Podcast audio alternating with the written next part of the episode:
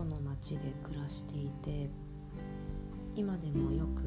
遊びに行くんですがいつも行くたびにああ帰ってきたなっていう気持ちになる特別な町で。大学生だった4年間と社会人になってからアフリカに引っ越す前までなので5年と少しの間住んでいました。当時1万円くらいで買った水色のビーチクルーザーっていう自転車に乗っていてタイヤが普通の自転車よりもちょっと太い見た目がちょっとへんてこというか変わった20インチくらいの自転車でとか街中でも結構目立ってたと思うんですけどおかげで一度も盗まれずに済んだという愛車に乗っていて京都の中心地って南から北に向かって全体的に緩い上り坂になっていて下宿先が京都の北の方にあったので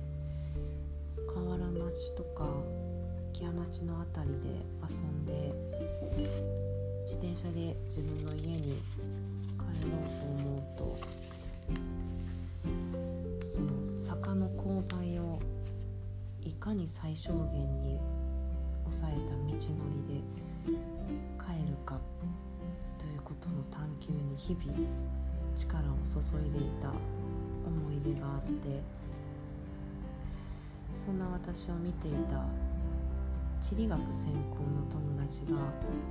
親切にも京都の地形を調べてくれて丸太町通りから堀川通りにこの場所で抜けて上がると一番いいんじゃないかみたいなのを学食で力説してくれたことを今思い出しました。でも実際自分で自転車で走ってみるとそんな楽じゃなかったなっていう思い出があります。日々街中を走りながら自分なりの最適解を模索していたことを思い出します。一番覚えているルートはメトロっていうクラブから自分の家まで帰る道のりで今でもあの早朝の空気とか冬はめちゃくちゃ寒いんですけど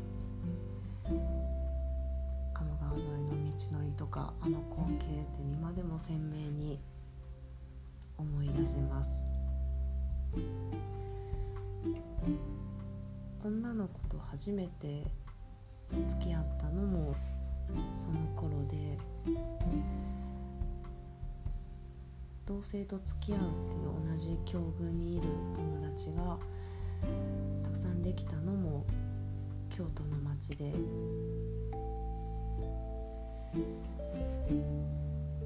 18歳で親出してもらってから一人になって自分はこういうことが好きなんだなとかこういう人たちと一緒にいると楽で居心地がいいんだなっていうことに時間かけて少しずつ気づいていった5年間で京都っていう街に送り出してくれた両親には感謝でいっぱいです。子供の子供を遠方の大学に進学させて生活を支えるっていうのがどれだけ大変なことかっていう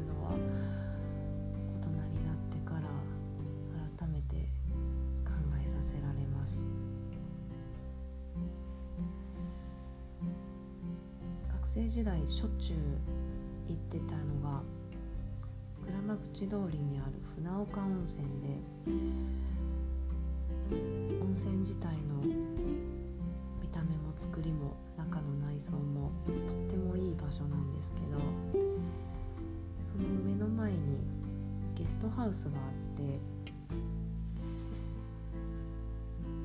湯上が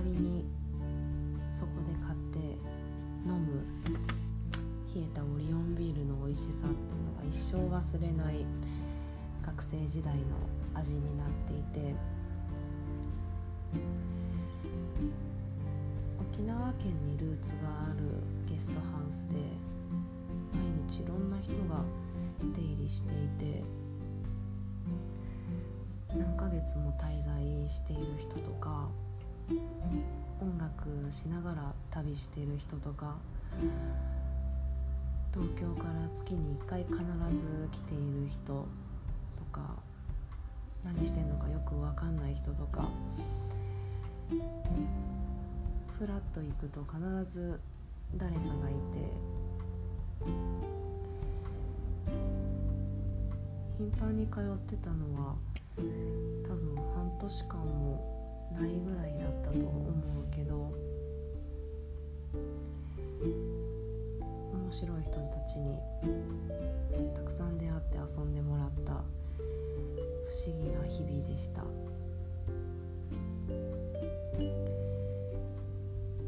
意味もないような感じで毎日のように会ってた人たちと急になぜかぱったり会わなくなってしばらく経ってからふとそういえばあの人たち元気かなって思い出すようなああいう人との関係の移ろい方って学生時代ならではだった気がします。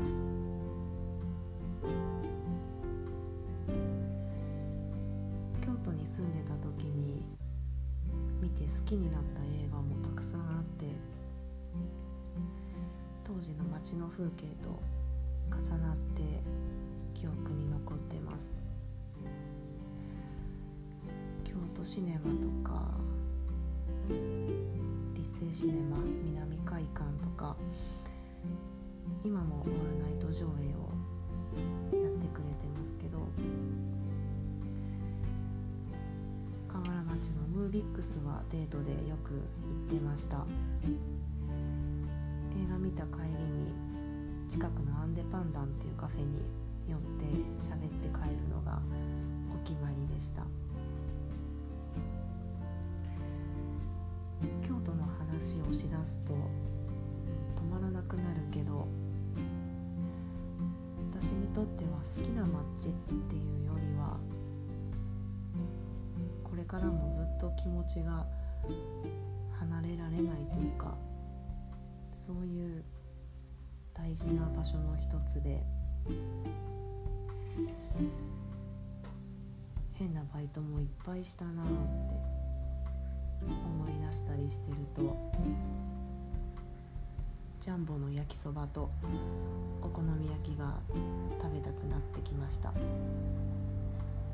早くまた行きたいです。じゃあまた。終わり。